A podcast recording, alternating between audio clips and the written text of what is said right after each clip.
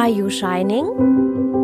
Der Ayurveda und Yoga Podcast, der dich zum Strahlen bringt. Hallo Namaste.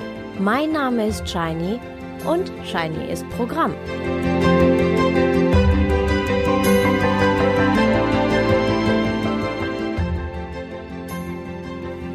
Hallo und Namaste. Die ayurvedischen Jahreszeiten Ritukarya Ajaya. In dem heutigen Artikel erfährst du, wie die Jahreszeiten aus ayurvedischer Sicht betrachtet werden. Daraus ergeben sich ganz konkrete Handlungsanweisungen, um den Körper und den Geist auszubalancieren und präventiv Krankheiten entgegenzuwirken. Ich lade dich dazu ein, das ein oder andere auch für dich umzusetzen und zu spüren, wie du damit dein Wohlbefinden steigern kannst. Erst gebe ich dir einen Überblick über die Jahreszeiten, zeige dir dann einige ihrer Wirkungen und danach ein paar konkrete Tipps, die du vor allem während der ersten Hälfte des Jahres umsetzen kannst. In der ayurvedischen Lehre werden die verschiedenen Jahreszeiten berücksichtigt. Entsprechend dieser Jahreszeiten verändert sich nicht nur die Natur um uns herum, sondern auch die Prozesse in unserem Körper und in der Balance unserer Lebensenergien Tridosha. Wenn du dich an die letzte Episode erinnerst, Tridosha, das waren Vata, Pitta und Kapha. Die Einflüsse der Jahreszeiten auf unsere Doshas sind jeweils verschieden und sollten in unseren Daily Routines berücksichtigt werden. Der Wechsel der Jahreszeiten. Wenn die Jahreszeiten wechseln, vor allem in den letzten sieben Tagen der alten und den ersten sieben Tagen der neuen Jahreszeit, ist besondere Vorsicht mit uns selbst geboten. Hier sind wir emotional eher labil und schneller aus der Bahn zu werfen. Labil ist nicht nur unser Gefühlszustand, sondern auch unser Immunsystem. So benötigen wir einfach etwas mehr Schlaf und Stress sollte weitestgehend vermieden werden um uns vor der Entstehung von Müdigkeit, Unwohlsein, Verdauungsstörungen und damit eben vor Krankheit zu schützen. Der Klimawandel unserer heutigen Zeit macht es uns natürlich sehr viel schwerer. Denn zum einen haben wir nicht mehr wie früher klar voneinander abgegrenzte Jahreszeiten. Zum anderen sind die langsamen Übergänge zwischen den Jahreszeiten kaum noch gegeben. Das Wetter wechselt schnell, hin und her und spielt teils verrückt. Vor zwei Wochen war es ungewöhnlich warm, in dieser Woche wütet ein heftiger Sturm. Diese langsamen Übergänge sind jedoch für die Akkumulation unseres Körpers so wichtig. Ohne sie sind wir anfälliger, Krankheiten zu entwickeln und Infekten zu erliegen. Natürlich können wir als Individuum nicht beeinflussen, wann welche Jahreszeit ähm, herrscht oder ob die Übergänge nun langsam passieren oder verrückt spielen und hin und her pendeln. Aber was wir verändern können, ist eben, wie wir damit umgehen und dass uns das eben nicht krank macht. Ritu und davon auch noch sechs. In der ayurvedischen Lehre werden nicht vier, sondern sechs verschiedene Jahreszeiten, nämlich die Ritu, aufgeführt und beschrieben. Sie lösen sich nacheinander alle zwei Monate ab und sind auch für unsere Breitengrade übersetzbar. Wie, das erkläre ich dir gleich. Zudem gibt es zwei Hälften und das hat mit den Sonnenwänden zu tun. Ich bleibe bei meinen Beschreibungen hier mal auf der Nordhalbkugel. Jede dieser Hälften führt zu je drei Jahreszeiten. Beginnen wir mit Uttarayana. Das ist der nördliche Lauf der Sonne. Mit der Sonnenwende am 21. Dezember bewegt sich die Sonne in nördliche Richtung, bis sie am 21. Juni den nördlichsten Stand erreicht hat. Hier beginnen Shishira, Vasanta und Grishma. Shishira ist gekennzeichnet von Kälte, eine Zeit, die frisch ist und wo man viel Tau überall sehen kann. Sie folgt auf den Winter und befindet sich vor dem Frühling. Diese Zeit kennen wir hierzulande nicht als eigenständige Jahreszeit. Dennoch können wir den hiesigen Winter einteilen in einen Bereich, der eher trocken ist, und einen anderen, der eher feucht ist, Shishira kann man sozusagen als feuchten Winter verstehen. Vasanta ist der Frühling und Grishma der Sommer. Die zugeordneten Monate sind Shishira Ritu, also der sozusagen feuchte Winter, von Mitte Januar bis Mitte März, Vasanta Ritu, also der Frühling, von Mitte März bis Mitte Mai, Grishma Ritu, Sommer, von Mitte Mai bis Mitte Juli. Nur wie eben beschrieben finden heutzutage aufgrund von Klimawandel jedoch einige Verschiebungen statt, die somit auch die Balance unserer Doshas beeinflussen. Abnehmende Kraft. Diese drei, also Shishira, Vasanta und Grishma, sind auch bekannt als Adana Kala. Das bedeutet schwächende Zeit, da die Sonne den Menschen nun täglich Kraft entzieht. Dadurch, dass die Sonne zunimmt, ist es nicht verwunderlich, dass nun vermehrt das Element Feuer waltet. Äh, doch was soll das heißen? Die Sonne entzieht uns Kraft? Scheinbar kann das so überhaupt nicht stimmen. Vielleicht hast du gerade in dir einen inneren Widerstand gespürt, als du das gehört hast. Vielleicht tendierst du nun eher dazu, Folgendes zu sagen. Der Winter macht müde und träge, wenn sich der Winter allmählich verabschiedet und der Frühling sich zart ankündigt, die Sonne endlich mehr und mehr zu spüren ist, dann scheint das Leben gerade aufzuwachen. Und auch du fühlst dich fitter. Das scheint also ein Widerspruch zu dem zu sein, was in den alten Texten steht. Und glaube mir, ich habe ebenso gedacht. Es ist aber kein Widerspruch. Denn in den alten Texten wird nicht nur von den zarten Änderungen in der Natur gesprochen, die direkt nach dem Winter starten, sondern wird vielmehr diese gesamte Hälfte des Sonnenlaufs beschrieben, die ja im Hochsommer endet. Es wird gesagt, dass die Kraft der Sonne nun stetig, also täglich zunimmt. Diese Kraft schwächt dich zunehmend. Du bemerkst ähm, oder das kannst du zum Beispiel dann bemerken, wenn du im Hochsommer nicht den ganzen lieben Tag in der prallen Sonne sitzen kannst. Du würdest, ja, sozusagen austrocknen. Wenn große Hitze herrscht, bist du eben nicht voller Energie, sondern du würdest dich am liebsten gar nicht mehr bewegen. Viele Menschen haben nun Kreislaufbeschwerden.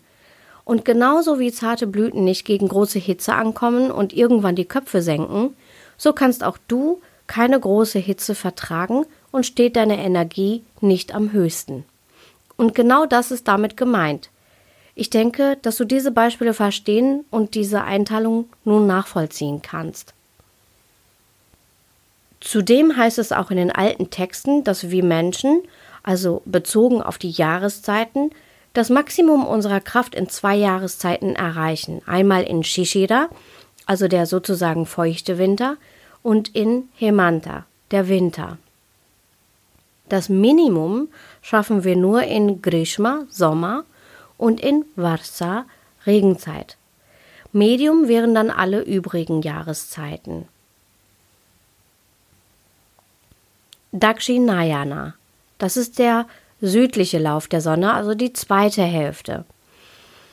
Auch wenn ich in der heutigen Episode diesen Teil nur kurz anreiße, möchte ich ihn dennoch wenigstens kurz der Vollständigkeit halber nennen. Wir befinden uns nun also in der zweiten Hälfte. Nach der Sonnenwende ab dem 21. Juni bewegt sich die Sonne Richtung Süden und findet am 21. Dezember die südlichste Position. Die Sonne verliert täglich ihre Kraft. Ähm, hingegen gewinnt der kühlende Mond nun mehr Kraft. Nun ist die Zeit des Wasserelements. Die teils vom Sommer oder Hochsommer ausgetrockneten Zellen jedes Lebewesens erhöhen nun ihren Wasseranteil und dies verleiht ihnen vermehrt Kraft. Dies ist die Zeit von Varsa, Sarat und Hemantarto. Sie ist die stärkende Zeit. Sie gibt die Kraft der Menschen wieder frei. Der Mond ist dominanter und die Sonne verliert an Kraft. Die Erde wird wieder abgekühlt durch Regen, Wind und Wolken. Varsardo ist die Regenzeit. In Indien bedeutet dies starke und anhaltende Regenfälle der Monsun. In dieser Form kennen wir keine Regenzeit in Europa. Dennoch können wir durchaus einige der Wirkungen auf unsere Doshas, unser Gleichgewicht und die Entstehung von Krankheiten übertragen. Die Regenzeit in Europa ähm, sind jedoch quer über das ganze Jahr verteilt und nicht separat zu betrachten. Sarat ist der Herbst und Hemanta der Winter. Die zugeordneten Monate sind Varsa Ritu, also die Regenzeit, ja, theoretisch von Mitte Juli bis Mitte September, aber wie gesagt in Europa eher ganzjährig. Sarat Ritu, der Herbst, Mitte September bis Mitte November und Hemanta Ritu, das ist der Winter, von Mitte November bis Mitte Januar. Anpassung an die Jahreszeiten. Die verschiedenen Jahreszeiten lösen jeweils andere Prozesse in uns aus und beeinflussen unser Wohlbefinden, unsere Gesundheit und unsere innere Harmonie. Um krankmachende Prozesse zu stoppen oder zu reduzieren und sich selbst zu stabilisieren, sollten wir uns entsprechend in unserem Verhalten und unserer Ernährung anpassen. Stattdessen ernährt sich Otto Normalmensch mehr oder weniger gleich, das ganze Jahr über. Er erkennt zwar, dass er sich manchmal kraftvoller fühlt und mal wieder nicht, schaut sich aber nicht unbedingt die Zusammenhänge mit den Jahreszeiten an. Genau das möchte ich nun ein wenig ändern. Da wir uns jetzt gerade in dem Übergang zwischen Shishira, also dem sozusagen feuchten Winter, und Vasanta, dem Frühling, befinden, naja, und Varsa, die Regenzeit, wie gesagt, immer wieder auftaucht, möchte ich da besonders heute darauf eingehen. Ich möchte dir ein paar konkrete Tipps und Hinweise geben, wie du dich mit der Natur in Einklang begeben kannst und damit deine innere Harmonie steigern kannst. Somit kannst du die derzeitige schwächende Zeit für dich abmildern und zusätzlich Belastungen minimieren und dich stärken. Kommen wir erst zu Shishira Ritu, dem feuchten Winter. Man sollte darauf achten, dass man mehr Safran benutzen sollte. In Europa wird Safran nicht so sehr verwendet, schon gar nicht im alltäglichen Leben. Und ähm, viele kennen eben auch die Wirkung und die Heilwirkung von Safran gar nicht. Aber insbesondere in dieser Zeit vom feuchten Winter ist Safran sehr heilend. Fleischsuppe sollte öfter gegessen werden, vor allen Dingen mit Fleisch von wohlgenährten Tieren und diese Fleischsuppe darf auch ruhig fettig sein.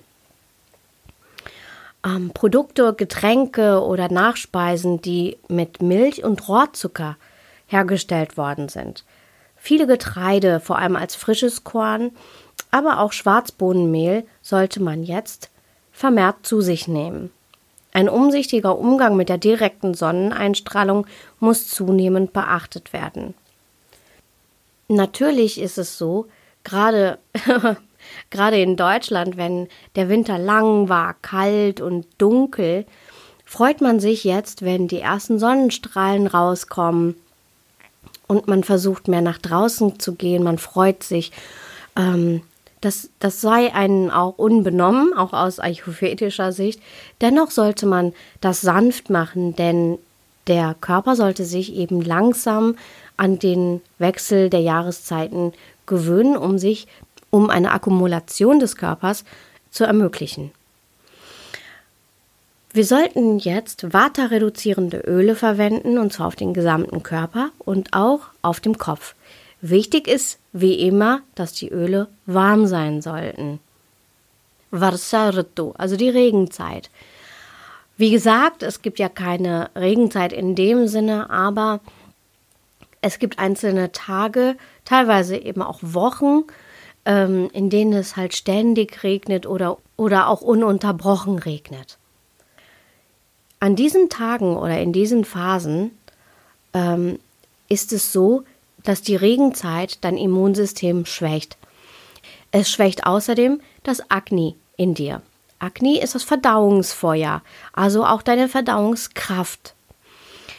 Du bist anfälliger für Erkrankungen und die Doshas weisen eine Tendenz zur Steigerung hin bis hin zu einer Überfunktion. Jedes der Doshas, also Vata, Pitta und Kapha, zeigt sich in ihrer Überfunktion natürlich jeweils anders. Wie genau das bei jedem einzelnen Menschen aussieht, ist individuell verschieden und wie ich in der letzten Episode erklärt habe, hat das unter anderem damit zu tun, in welchem Lebensspanne wir uns befinden und auch ähm, welchen Konstitutionstypen wir haben und so weiter. Diese Überfunktion und diese Steigerung der Doshas wird unter anderem ausgelöst durch die Wolken, die den Regen tragen, dann der Regen an sich, aber auch kalter Wind oder Schnee. Die Anpassung erfolgt einerseits in reinigenden Verhalten wie Einläufen, andererseits durch harmonisierende Maßnahmen auf die Doshas, wie zum Beispiel die Nahrung. Das bedeutet einerseits dass man keine Extreme machen sollte. Alle Extreme sollten wir vermeiden. Also weder große Hitze, wie zum Beispiel Sauna oder exzessive ähm, Sonnen oder ein exzessives Sonnenbad, als auch große Kälte oder heftigen Wind. Das heißt, wenn es sich vermeiden lässt, sollten wir im starken Sturmwetter oder in großer Kälte gar nicht viel draußen sein und uns diesem Wetter aussetzen oder, wenn es sich nicht umgehen lässt, mindestens uns gut, vor allem unseren Kopf und unsere Sinne wie unsere Ohren und Augen und so weiter gut schützen. Die Nahrung sollte bitter, süß, astringent und leicht verdaulich sein. Das hilft, alle drei Doshas zu besänftigen und wieder in eine, ja, in eine Balance zu bringen. Vasantaratu, der Frühling.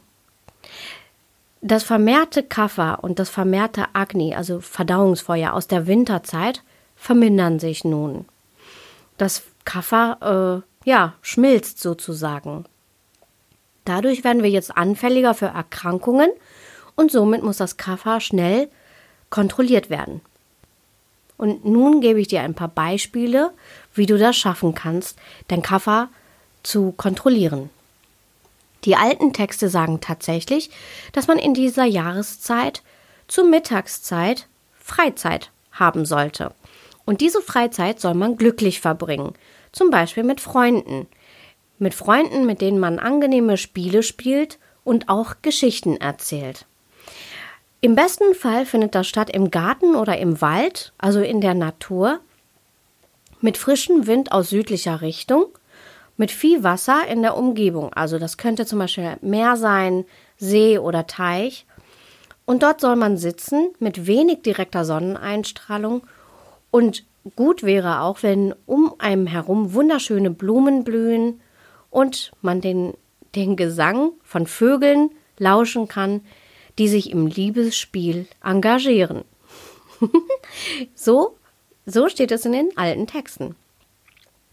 Ich finde es aber dennoch bemerkenswert, weil genau dieses Verhalten kenne ich tatsächlich auch heute noch.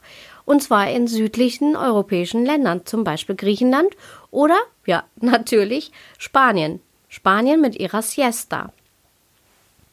Natürlich ist es auch so, dass in Spanien, gerade in den Großstädten, das nicht mehr immer so praktiziert wird. Aber weitestgehend schon. Ähm, es muss natürlich die Gesellschaft aufrechterhalten werden. Das heißt, ähm, das Krankenhaus muss weiterlaufen. Und ähm, so gibt es eine Vielzahl an Berufen, die auch mittags arbeiten. Aber dennoch kann ich bestätigen, dass dieses äh, Freizeit haben in der Mittagszeit, in dieser Zeit, dass man auch mit der Familie zusammen ist, mit Freunden zusammen ist und sich gegenseitig Geschichten erzählt und eben nicht hart arbeitet und versucht aus der Mittagshitze, aus der Sonneneinstrahlung sich zu entfernen. Aus Deutschland, und das wird wahrscheinlich auch deine Erfahrung sein, ähm, kenne kenn ich das überhaupt nicht.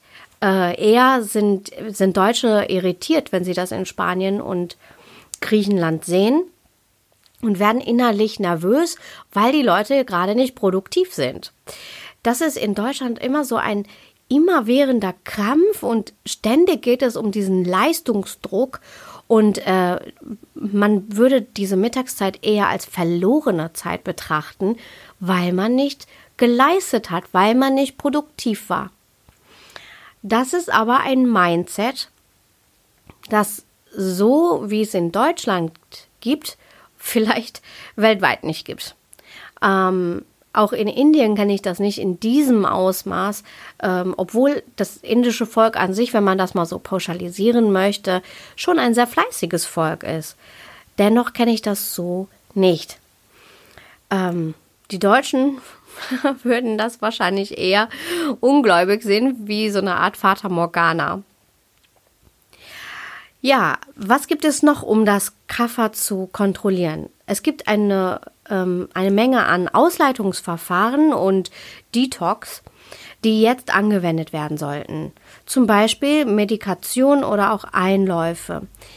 Aber welches Ausleitungsverfahren angewendet werden sollte oder in welcher Reihenfolge, in welcher Intensität und auch ähm, und auch welche Öle beispielsweise, welche Pflanzen ähm, angewendet werden sollten, das wiederum kann man nicht pauschalisieren, das sollte wieder individuell bestimmt werden.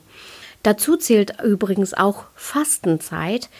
Viele Menschen können durch Fasten jetzt ihrem System etwas Gutes tun. Dennoch sollte man Fasten nicht pauschalisieren, so wie es leider in Deutschland oder in Europa gemacht wird. Es ist nicht der Fall, dass Fasten für jeden in jeder Situation gut ist und selbst gibt es viele verschiedene Formen des Fastens und das sollte individuell ähm, sollte individuell bestimmt werden und mit einem Arzt, einer Ärztin oder einer Heilpraktikerin, einem Heilpraktiker wirklich gemeinsam kontrolliert und beobachtet durchgeführt werden. Dann sollten vermehrt Körperübungen stattfinden. Körperübungen, das kann zum Beispiel Sport sein, aber eben auch natürlich nicht zu vergessen Yoga. Ja, das sage ich explizit Sport und Yoga, ja, weil Yoga eben kein Sport ist. Natürlich haben wir im Yoga viele, viele Körperübungen, ähm, die uns auch fordern, auch muskulär fordern, um unsere Flexibilität steigern oder auch unser Herz-Kreislauf-System in Wallungen bringt. Und leider, leider hat äh, Yoga ja auch in dem gesamten Sportsektor großen Einzug gefunden. Aber noch einmal, Yoga ist kein Sport. Zum Yoga gehören ganz, ganz viele weitere Aspekte hinzu, die mit Sport nichts zu tun haben.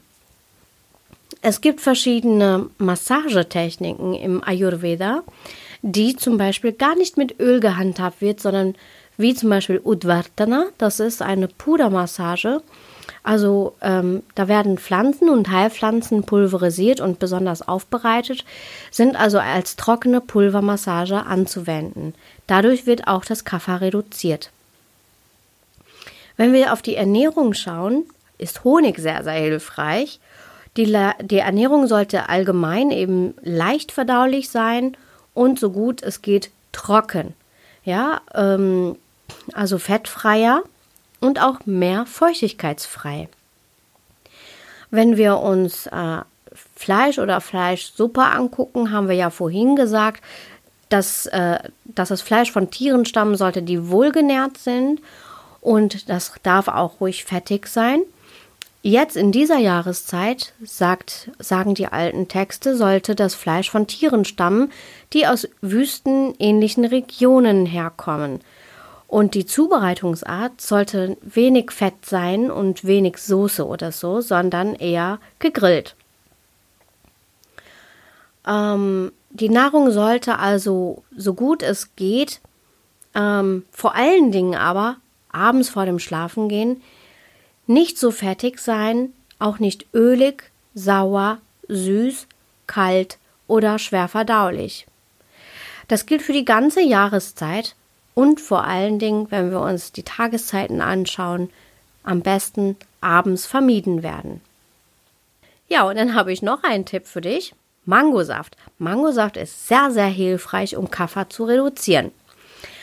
Und da habe ich so einen schönen, äh, einen schönen alten Text gefunden, in dem eben dieser Mangosaft beschrieben wird zur Kafferreduktion in dieser Jahreszeit.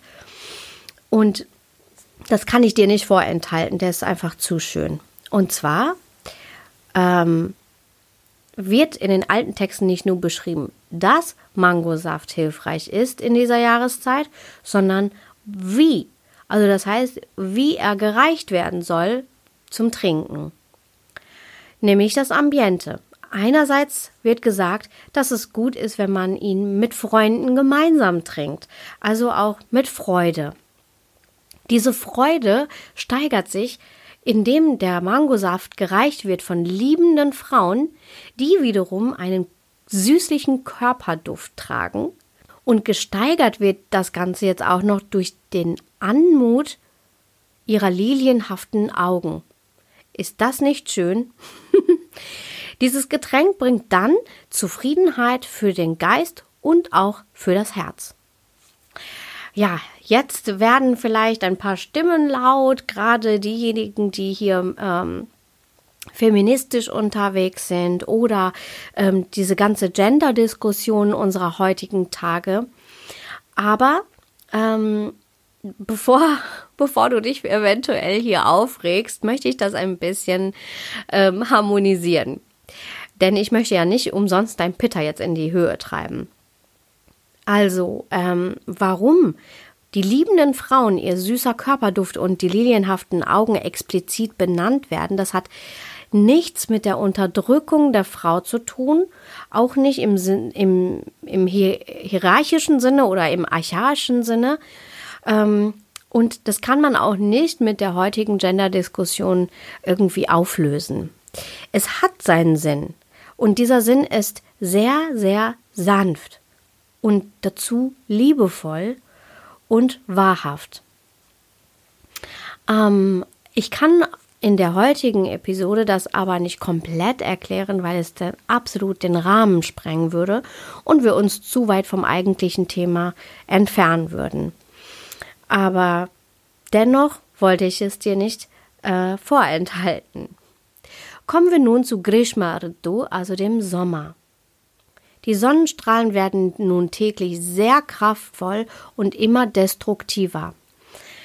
Ähm, die Kraft der Sonnenstrahlen ist kräftezehrend und anstrengend. Wie in dem Beispiel vorhin habe ich ja gesagt, wenn du jetzt lange der Sonne ausgesetzt wärst, würdest du das merken, dass dir das nicht gut tut, dass dein Kreislauf vielleicht äh, runtergeht, dass dein Blutdruck runtergeht. Ähm, und Du bemerkst einfach, dass du nicht voller Energie bist, sondern dass du schwächer wirst. Dass du vielleicht auch müde wirst. In dieser Zeit reduziert sich das Kaffernon täglich immer, immer mehr und das Water steigt. Wir sollten also beachten, dass wir so, so gut wie es geht viel Sonneneinstrahlung, also exzessive Sonnenbäder, vermeiden. Auch körperliche ähm, Aktivitäten sollten reduziert werden, mindestens wenn an den Tagen, wo es richtig, richtig heiß ist. Zu viel körperliche Aktivität zählt, dazu zählt Sport, insbesondere draußen, also wenn du zum Beispiel joggen gehst.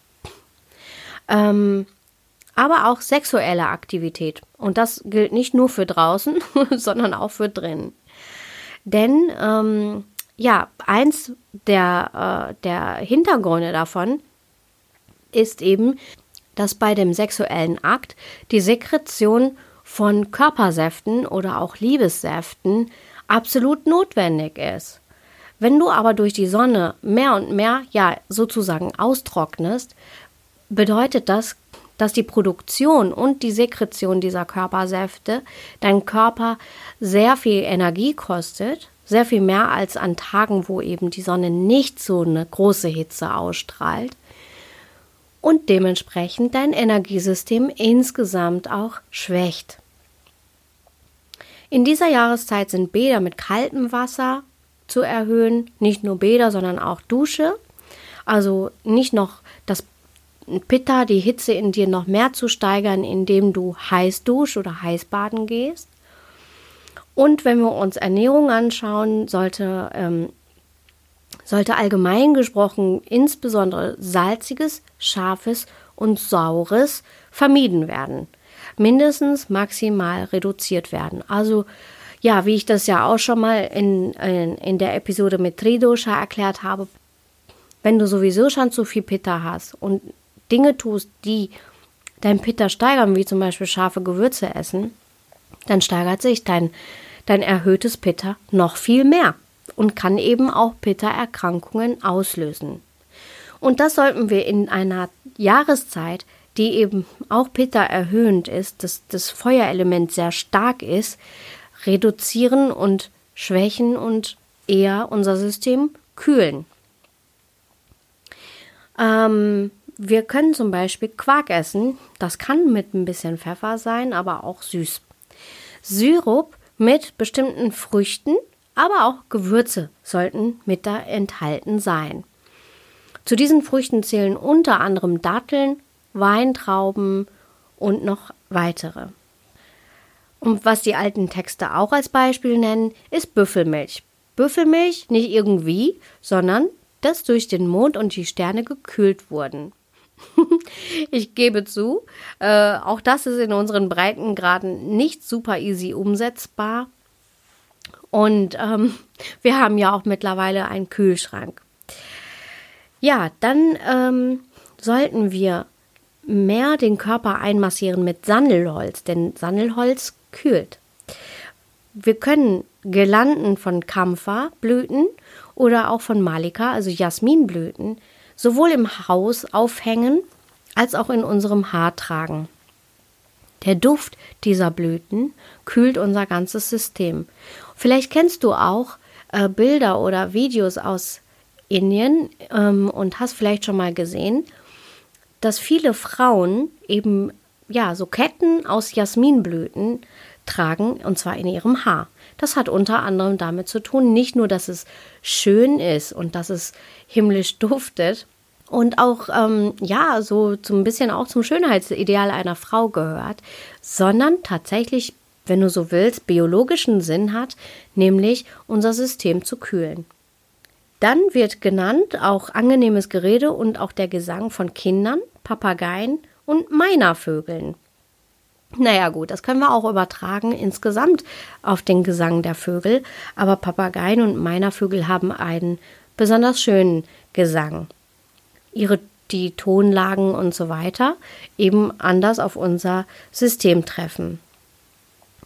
Und zu guter Letzt möchte ich dir noch einen weiteren Punkt nennen, wie man eben sein System kühlen kann im Sommer nämlich indem wir einen guten Schlaf haben. Und dieser Schlaf sollte auf einem weichen, angenehmen Bett sein. Dieses Bett sollte gestaltet sein aus, pass auf, Blütenblättern der Kochbanane und Blüten der weißen Wasserlilie. Ist das nicht eine herrliche Vorstellung? Muss es nicht genau so im Paradies sein?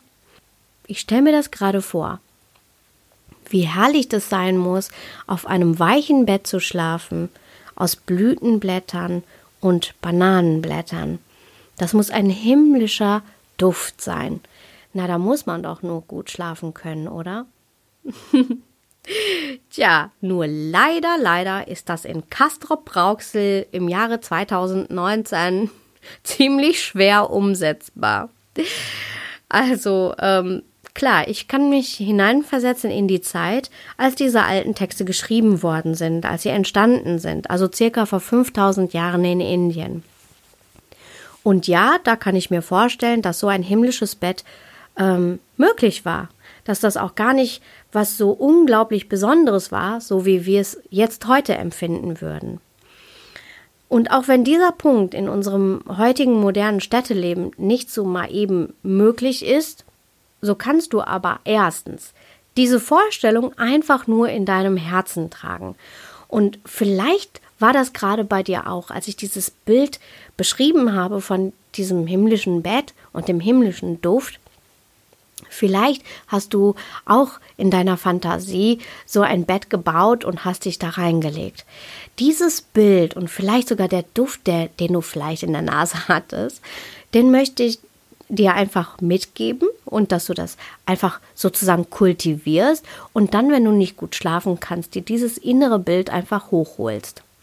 Das kannst du auch noch verstärken, indem du eben ätherische Öle ähm, einsetzt und äh, ja, und diesen Geruch von der Wasserlilie oder auch anderen dir angenehmen äh, Blütendüften in, im Raum, im Schlafzimmer verteilst.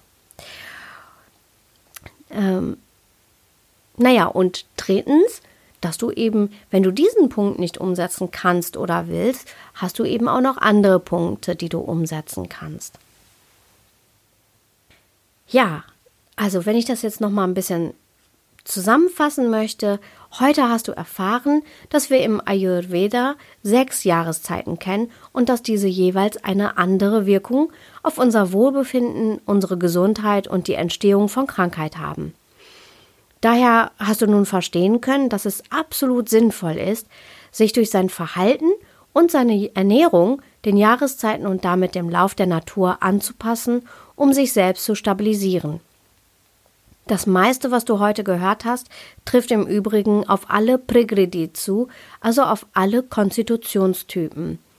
Achte besonders dann gut auf dich, wenn die Jahreszeiten wechseln, denn dann sind unsere Systeme krankheitsanfälliger. Ich habe dir erklärt, warum die Zeit vom feuchten Winter, Frühling und Sommer unsere Kraft zunehmend schwächt und warum ja, warum wir unsere Kraft und Verdauungskraft im Herbst und Winter wieder stärken. Zu der Umsetzung. Ich habe dir also ähm, bestimmte Zusammenhänge und einige Beispiele zur Umsetzung genannt. Natürlich können wir in der Welt, in der wir heute leben, nicht alles genauso umsetzen wie in Indien vor 5000 Jahren. Wie beispielsweise das himmlische Blütenbett. Andere Tipps wie die Büffelmilch, die durch den Mond gekühlt werden, hört sich in den westlichen Ohren auch erstmal befremdlich oder esoterisch an. Aber halte dich nicht an dem auf, mit dem du nichts anfangen kannst. Einige Beispiele kannst du ganz einfach in deinen Alltag integrieren. Es gibt eine Menge mehr als das, was ich dir heute beschrieben habe. Aber jetzt hast du einfach mal einen kleinen Einstieg, einen kleinen Überblick bekommen.